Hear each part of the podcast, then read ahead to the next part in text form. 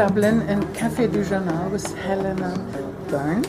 And she's an Irish storyteller and singer. And hello, Helena. Hello, thank you very much for meeting me. it's great that we could make it happen. So, you're a performer since early childhood, it says on your website, since Yes. you are knee high. A- Absolutely, yes. But uh, you, since 10 years, you're an Irish storyteller? yeah, or probably even more than 10 now. I'm start, starting to lose count. Okay. yeah. And um, how did this calling to perform, to tell stories and sing reveal itself to you? accidentally, uh, really, to be honest. Um, I was always performing when I was a child. I loved singing, I loved acting, so I was always performing in one way or another. And when I moved to Dublin, it would have been 20, 2010 maybe, or thereabouts, I started working as a tour guide and I would add in little stories into the tour here and mm-hmm. there.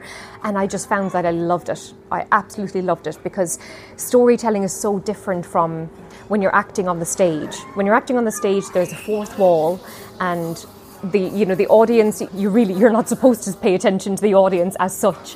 Whereas with storytelling you're making eye contact. It's very mm-hmm. interactive. And i just found that i really loved it. So it just grew and grew from there really And then, how did you become an Irish storyteller? That is a storytelling with a huge tradition. yeah yeah, And, and how were you trained or how did you learn it? Um, I learned it the hard way by making a lot of mistakes. And uh, well, I mean, I think I, I suppose I had I had a little bit of talent for storytelling. And because I had experience in front of an audience, that helped me as well. But really, it's it's you, you figure out what works for you as a storyteller. There are so many different styles of storytelling, and I mean, I was a resident storyteller for a show in the Brazen Head pub in mm-hmm. Dublin for many years. And when I started there, I was the only woman. All of the other storytellers were men in their 50s and 60s. Oh, oh really? And then I was, you know, I was in my mid 20s at the time. And the script that I was given was obviously the script that the men had written. And for the first few shows, I was trying to work from that script and tell the stories in their style, in the other storyteller style. And I quickly learned no, that doesn't work because a joke that a 60 year old male storyteller might have might not work the same way for me as a 25, 26 year old woman. So I really sort of had to learn my own style then, which sort of just comes by tri- trial and error. Mm-hmm. You know, that show was a great experience for me because I was doing shows three or four times a week. And it was really a good learning curve. If the show must go on. If a story doesn't work out, you've got to bounce back and, and win them over with the next mm-hmm. story. You know, mm-hmm. it's kind of like a comedian who gets out on the stage and nobody laughs. you've got to you've got to really just work on it and yeah, and and learn what works. So yeah, that was a long-winded answer. My apologies. no, no, no, no, no. That's very interesting. So, you also mentioned that you heard the stories from others because I learned Yeah. that the Irish storytelling is a very long oral tradition. It really is, yes. they have been handed over only uh, by oral Orally passed down, absolutely, yeah. And mm, where did you get your stories from? I mean, nowadays we have the books, but, Yeah. uh, but how do you choose them? Did you love to hear them from others and then you think, oh, that works good? Or Yeah, it's been a mixture. It's really been a mixture. I, I would sometimes get stories from interviewing people. Like you mentioned before we started recording, that you went to some nursing homes to speak to older people. Um, I've done the same here in Ireland. It's the older generation that have a plethora of stories to share. So I love speaking with them and getting more of an insight into Ireland in, in times past.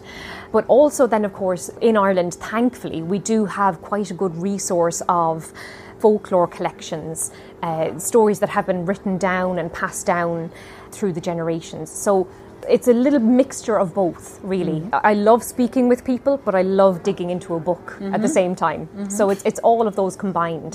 And then, you know, you, you kind of know when when a when a story is going to work for you because if you get excited while you're describing the story to somebody, even before you're, you're performing it, if you're reading it and you're getting excited, you know it's kind of going to work for you. Mm-hmm. So, yeah, that's basically how mm-hmm. I gather them. So, mixture of different ways. Yeah. I have read about this project of yours. It's called Stirring Memories. Oh, yeah, yeah. yeah? Where you went to this daycare center. I did, yes. And you spoke with them and they came up with old stories about their neighborhood. Exactly, exactly. Yeah, and that, that was so much fun. And I think the older community really enjoyed it as well because, especially since COVID, I mean, during COVID, I, I know it was the same in Germany as it was in Ireland, where everyone had to stay at home those little interactions that you have with people, even if you're just going to buy the newspaper and you can just talk about the weather, just a little comment or something like that, that just shut down completely. And I think a lot of people realise the importance of face to face interaction. It's all well and good to get a message on Facebook or, you know, WhatsApp or whatever, but actually communicating with people face to face, there's just something else about it. It's, it's different. So, yeah, these older people shared a lot of stories about about their personal lives, how they met their husbands or their wives, and the various dance halls that would have been around this mm-hmm. area. This is South Dublin that we're in, so mm-hmm. uh, Laoghaire and Bray in County Wicklow, they would have had lots of really wonderful dance halls. And some of the stories are just so funny and charming.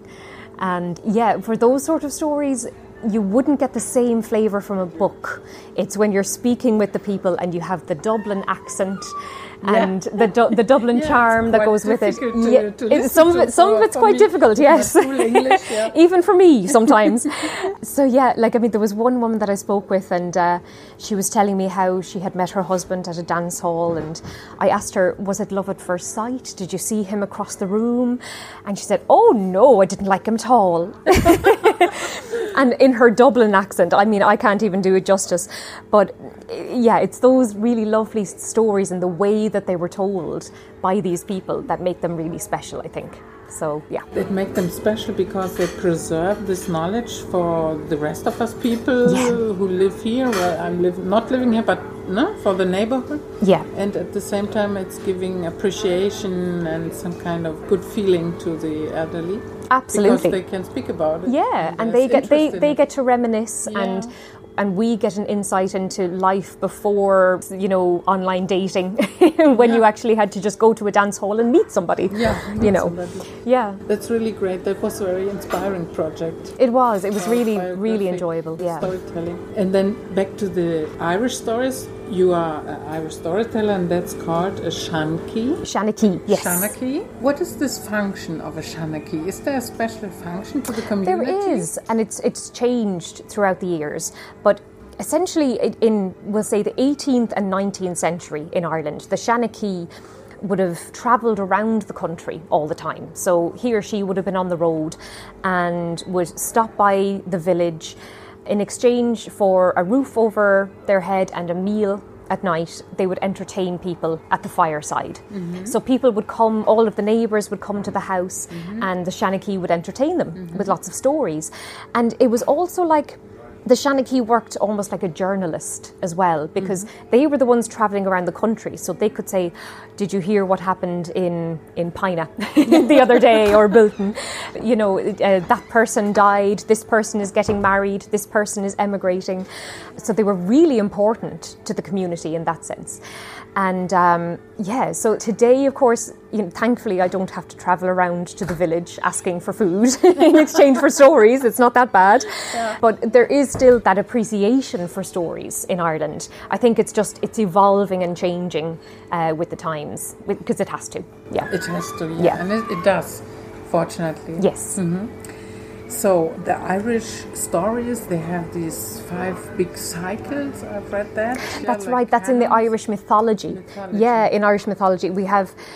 Oh, there are so many wonderful stories from Irish mythology, and a lot of children in Ireland, it, myself included, we would have grown up hearing about these stories and being told them. The children of Lir and all of these magical tales Um, which, yeah, there's something about them that really awakens the imagination. A lot of the Irish mythology I would find quite similar to the Grimm's brothers, actually. Oh, really? Mm-hmm. Yeah, there's a lot of, in that they're just fantastical, really fantastical. So you'd have that, and then most of the stories I would tell would be from Irish folklore. Mm-hmm. And it's an interesting relationship Irish people have with folklore because we take it very seriously. So we don't see them as fairy tales, we see mm-hmm. them as true stories. Oh, really? Mm-hmm. And a lot of the Irish superstitions that are even strong today would come from Irish folklore. So there was a belief in the fairies in Ireland, but not the lovely, cute fairies, not like Tinkerbell. They were actually terrifying. yeah.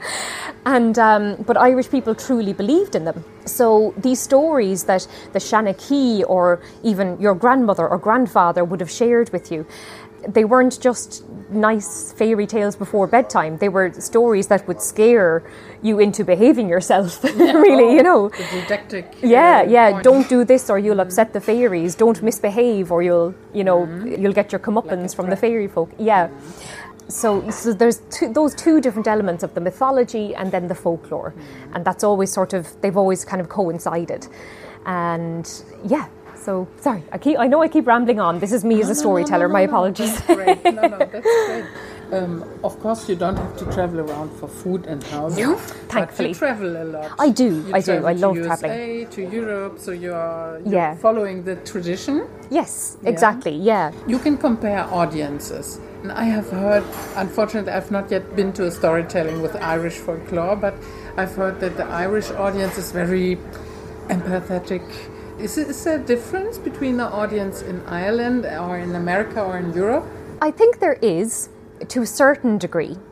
I think you have to use different tactics to win over uh, an American audience to an Irish audience, which it's very hard for me to even explain exactly what that difference is. But I suppose with Irish people, they're a little bit more difficult to impress and win over at the beginning, simply because every Irish person feels they're a storyteller. Okay. So you're sort of, yeah, you need to be really, really good to win them over because every Irish person has the gift of the gab. They're all able to put on a little bit of a show. Whereas Americans, I think, uh, particularly, I'm quite fortunate in that because I'm an Irish storyteller, and Americans have a really strong appreciation for Irish culture. So I find them a little bit more, you know, easy to sort of draw in from the beginning. At the end of the day, it doesn't really matter what nationality your audience are because a good story is a good story, no matter where they're from or who they are. If you've got a good story, you'll manage to win them over. Yeah. Yeah. So it just it varies just ever so slightly, but overall, people love good stories. So yeah, that's the bottom line. Yeah, very good. very good. So my last question would be, what would you recommend to start when somebody is interested in Irish storytelling? Which stories would you recommend to start with? Oh, wow. Um, to start with, my goodness, there's just so many. I would say, yeah, I would probably start with W.B. Yeats. William Butler Yeats, he gathered a lot of Irish folk tales back in his day. So I would probably start by delving into a little bit of his work. And a lot of his poetry would have been influenced by Irish folklore as well. So maybe I, w- I suppose I would start there because his collection of stories gives you a good basis into Irish folklore and it touches on the Irish mythology as mm-hmm. well. And also, I suppose I would just say, you know, nowadays, thank God, you can go on YouTube so easily. And I would say go onto YouTube, look up Eddie Lenihan, look up Eamon Kelly, all of these wonderful storytellers, mm-hmm. just to give yourself an idea of the style and the rhythm of Irish storytelling, because it's got a real, there's a real wit about mm-hmm. Irish stories. So just expose yourself to as much as possible. I would say. And don't rule anything out until you find that one part of Irish uh, culture or the Irish storytelling that draws you. Because you might find some storytellers that love the Irish mythology and they love those big, huge, epic stories. I mean, there are so many wonderful storytellers who, actually, one storyteller, Niall de Búrca, he's a, a quite a tall man. He's got a real presence on the stage, mm-hmm. and he gets up there and he's doing monsters' voices and oh. all sorts of. You know, he's talking about wars and battles, and everything is very animated and everything. And then I go for the fairy folk, which is totally, totally different, but both are equally Irish. Mm-hmm. So yeah, I would just say just expose yourself to everything you can Mm-hmm. and then narrow it down to what you feel a passion towards. Yeah, okay, great. And also a good place to start is the albums you have edited or published. Well, yeah, not not stories. not uh, not to plug my own work, but yes. No, but I will, I will give some links in the show notes. Wonderful, yeah, yeah. The podcast, so who's interested can can find also some material there. Absolutely. Helena, thank you so much for taking your Not time. at all. Thank you. And perhaps we will Dankeschön. meet in uh, Peine or Hanover. You Yeah. come to our storytelling festival. I would love to. My God, that'd be wonderful. Absolutely. Thank you. Thank you very much.